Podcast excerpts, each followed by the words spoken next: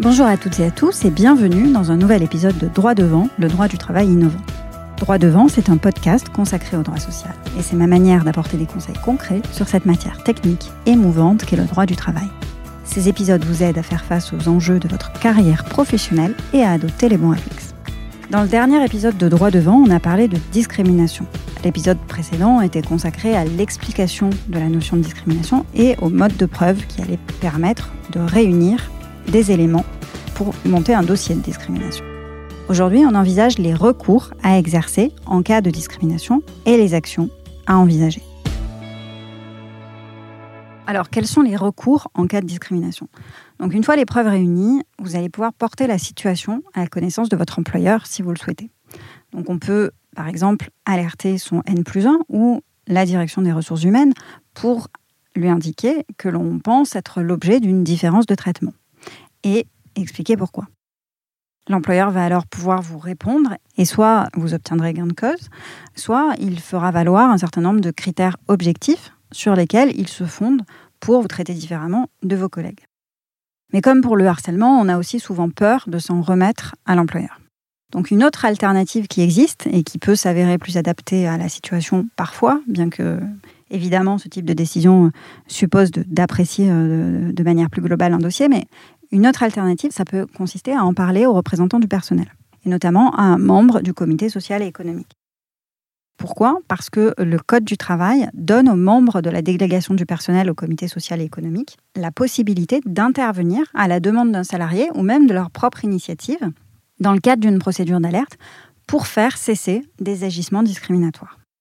Donc les élus peuvent parfaitement vous aider à gérer une situation de ce type. On peut également envisager de parler de cette situation, d'attirer l'attention du défenseur des droits, donc qu'on appelait euh, initialement la HALD, qui peut, là encore, se saisir d'office ou être saisi par un salarié qui s'estimerait victime de discrimination?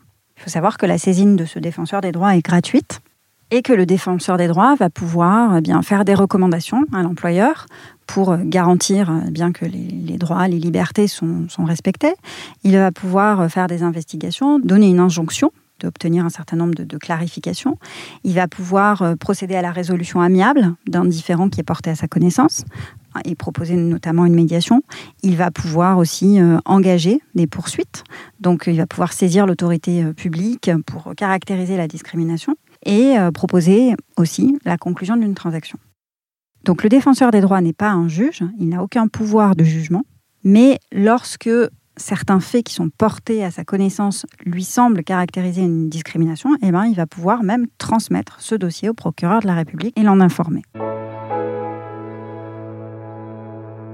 Alors, dans un dossier dont j'ai été saisie et où je conseillais un employeur, eh bien, deux salariés s'étaient dit euh, discriminés et elles estimaient qu'elles n'avaient, elles bénéficiaient effectivement d'une très grande ancienneté, mais elles estimaient qu'elles n'avaient pas été promues en raison de leurs origines.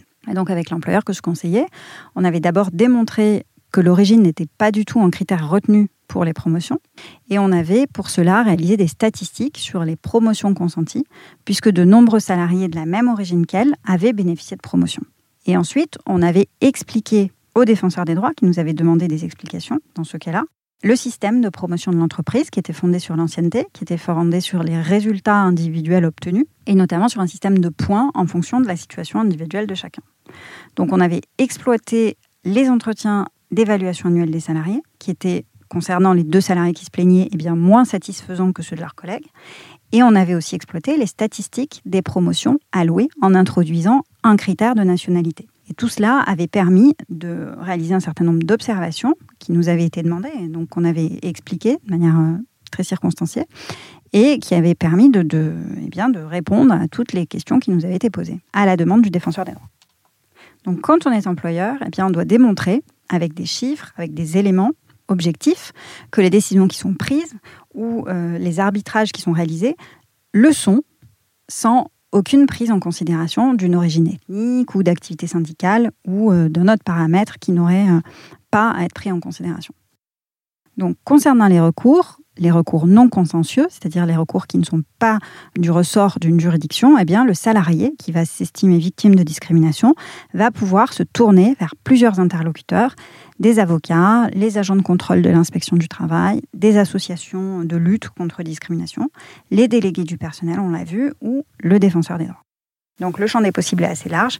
Et en tout état de cause, ce qu'il faut retenir également, c'est que le salarié bénéficie d'une protection salarié qui témoin de discrimination, qui rapporte des faits de discrimination, bénéficie d'une protection, puisqu'aucun salarié ne peut être sanctionné, licencié ou faire l'objet d'une mesure discriminatoire lorsqu'il témoigne de bonne foi d'agissements discriminatoires ou euh, parce qu'il les a vécus ou parce qu'il les a relatés. Donc ça, c'est le Code du travail qui le dit. Donc il faut savoir qu'il existe une protection du salarié qui relate ce type d'agissement.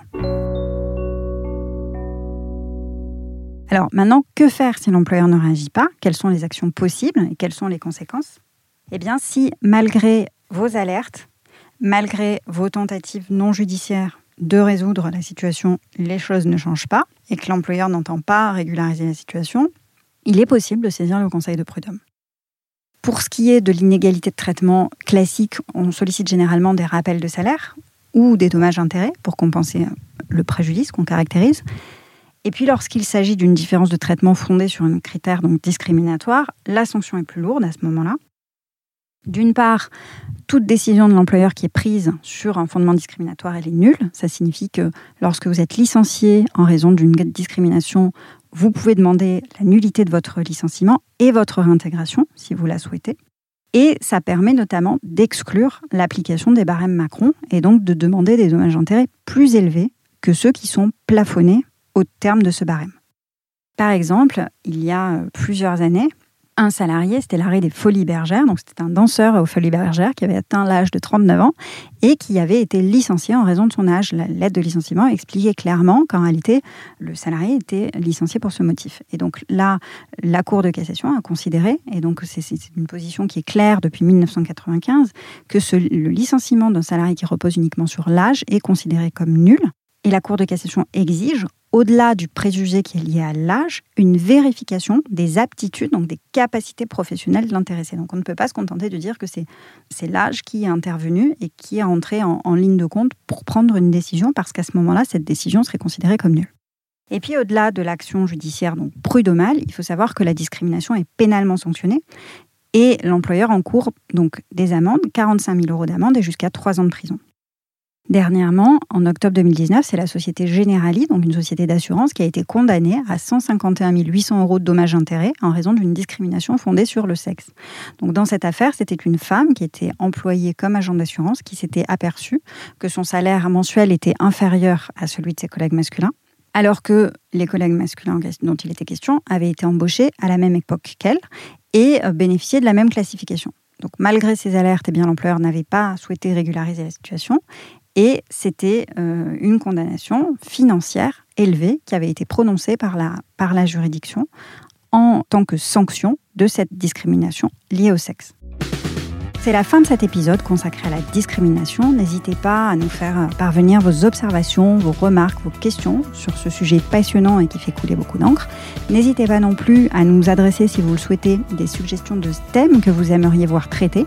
Et prenez, s'il vous plaît, deux petites minutes sur votre temps précieux pour nous laisser un avis 5 étoiles sur iTunes afin de nous permettre de diffuser encore plus largement ce podcast. Je vous dis à très bientôt.